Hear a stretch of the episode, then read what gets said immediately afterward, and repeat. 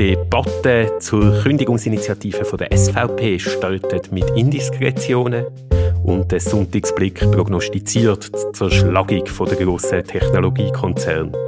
Das ist bin am Sonntag, heute ist der 9. Juni 2019. Einen wunderschönen guten Morgen, Tom. Guten Morgen, Andi. Ja, lass uns doch über die Indiskretionen im Zusammenhang mit der SVP-Initiative zur Kündigung von der Personenfreizügigkeit reden. Es ist ja so, dass der Bundesrat jeweils eine Abstimmungsempfehlung rausgibt und in dem Fall diese Woche wenig überraschend die Empfehlung rausgegeben hat, man solle die SVP-Initiative ablehnen. Was ein bisschen überraschender ist, sind jetzt so Details, die äh, geleakt worden sind zum Prozess, wo zu dem Entscheid vom Bundesrat geführt hat.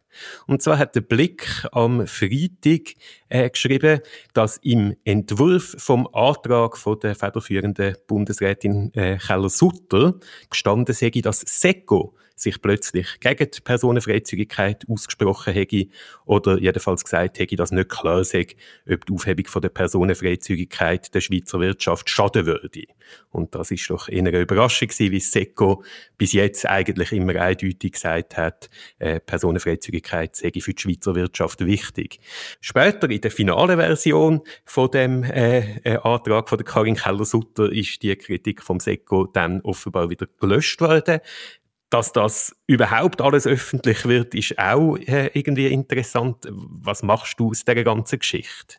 Ja, ich denke, es sind wie drei Punkte, die ich noch wichtig finde. Einerseits zeigt dass im Departement von Parmelin, wo SECO ja ist, im SVP-Bundesratsdepartement, dass es dort eine Seilzieher gibt, also das Generalsekretariat, wo mit loyalen Personen also SVP-nähen Personen besetzt ist, dass die es eben anders sehen als SECO wahrscheinlich, nehme ich an. Also, dass die kämpfen um die Stellungnahme, ist man, ja, wird man sich da klar für die Personenfreizügigkeit aussprechen oder nicht. Also, das wäre wie der erste Punkt. Der zweite Punkt ist, und das finde ich schon interessant, dass es, ähm, ja, dass es geleakt worden ist. Also das heißt, es ist entweder so, dass es eine große Aufregung gibt im SECO oder auch im Generalsekretariat oder dann bei der Karin Keller-Sutter und man findet, das muss bekannt werden, dass es das Seilziehen gibt. Und der dritte Punkt ist, und ich denke, das ist der wichtigste, dass man es ähm, unseren Vorgeschmack auf den Abstimmungskampf gibt und ähm, zeigt, dass der SVP das Kernargument für die Personenfreizügigkeit, nämlich hilft der Wirtschaft, was auch immer dann die Wirtschaft ist, dass sie das frontal angreifen und dass sie halt möchten so mehr in Richtung Freihandel mit den USA, keine Regulierungen, also so ein bisschen so die Brexit-Geschichte von rechts, dass sie die Richtung werden argumentieren und dass sie ähm, ja bereit sind, eigentlich so das Hauptjahrframe für die Personenfreizügigkeit frontal anzugreifen.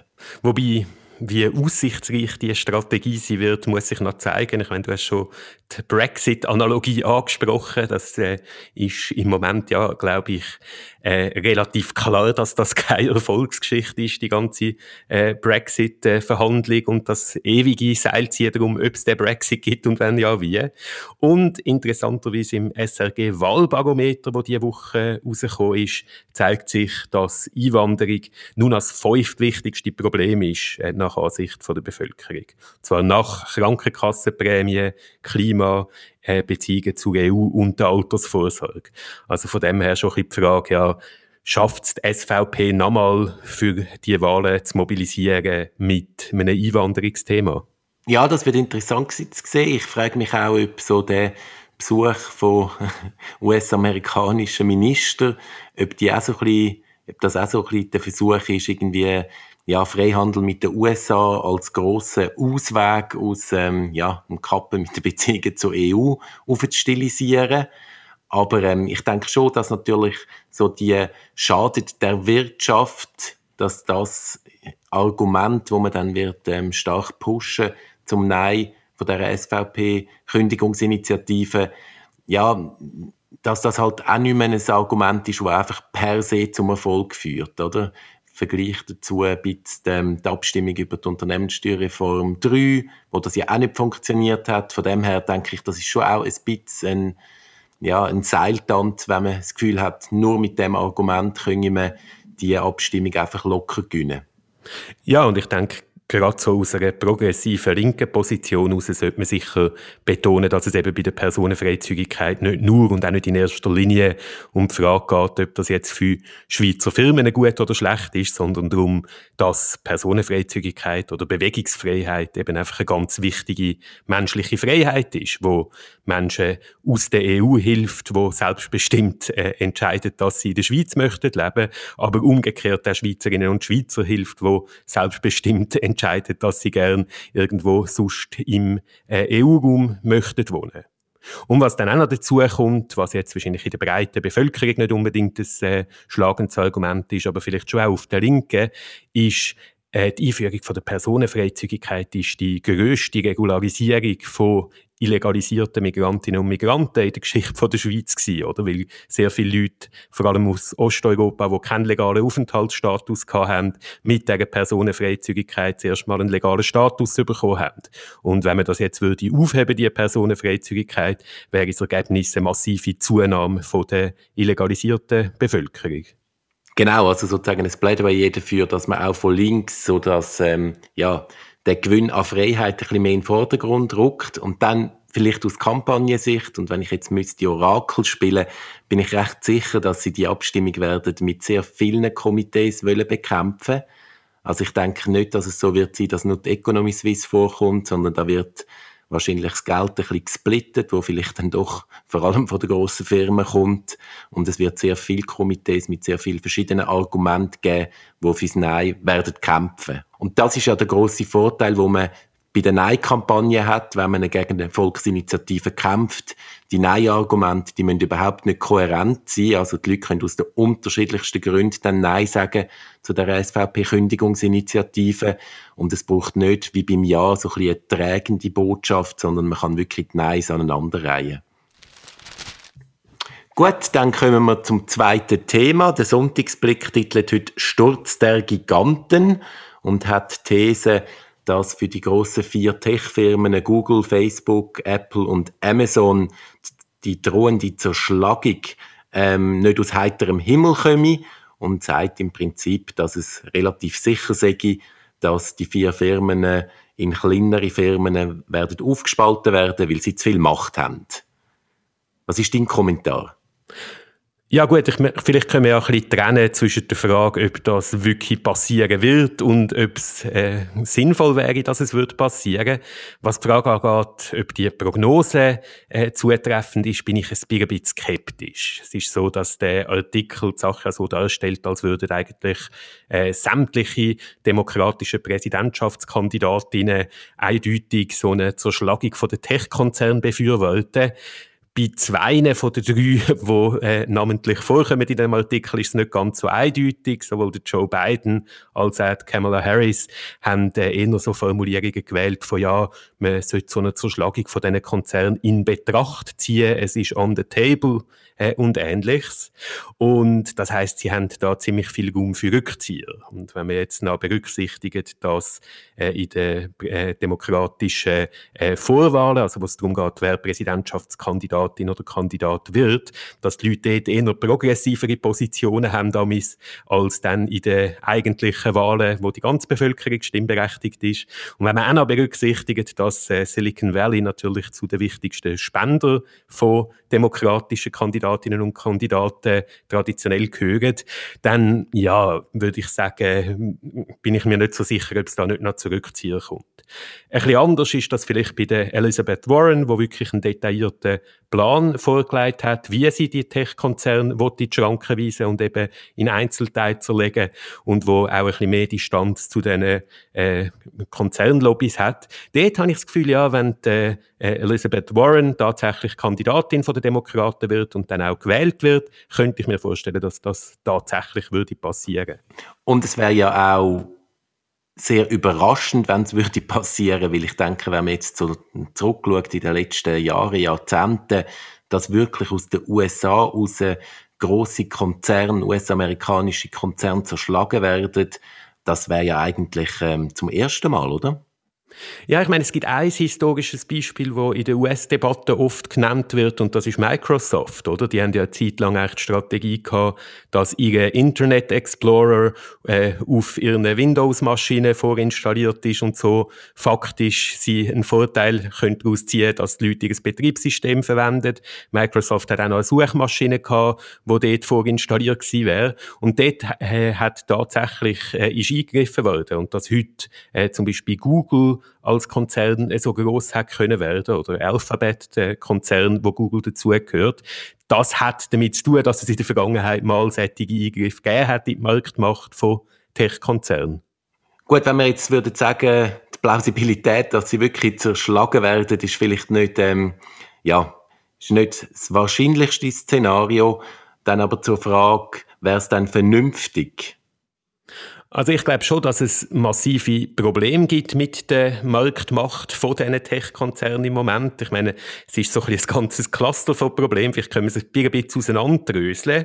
Das erste ist, dass äh, viele von diesen Konzernen einfach in ihrem Marktsegment wahnsinnig groß sind, wahnsinnig viel Marktmacht hat. Also Facebook äh, hat nicht noch, es gibt nicht noch drei andere kleinere Facebooks nebendran, was auch damit zu tun hat, ja, dass es so Economies of Scale sind. Es kostet nicht doppelt so viel, Facebook für doppelt so viele User anzubieten und Netzwerkeffekt. Also äh, ja, wenn all meine Freundinnen und Freunde auf Facebook sind, dann wollte ich lieber auch auf Facebook sein als auf einer alternativen Plattform. Das ist so ein eine. Marktmacht in einem Segment. Zweites Problem ist die sogenannte vertikale Integration.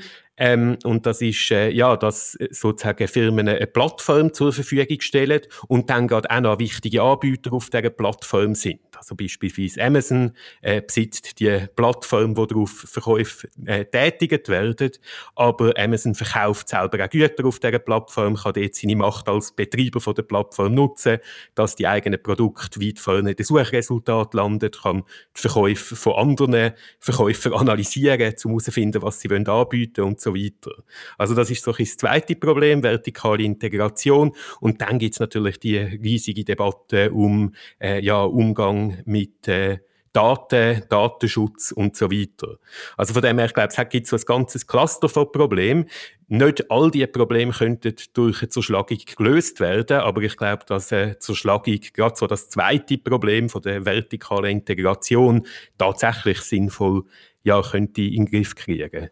Ja, ja, und dann kommt natürlich das Problem dazu, dass die Konzerne einfach wahnsinnig mächtig geworden sind, einfach wegen ihrer Finanzkraft und politischen grossen Einfluss haben im Silicon Valley, ja, im Prinzip können mit definieren, wohin die Regeln gehen.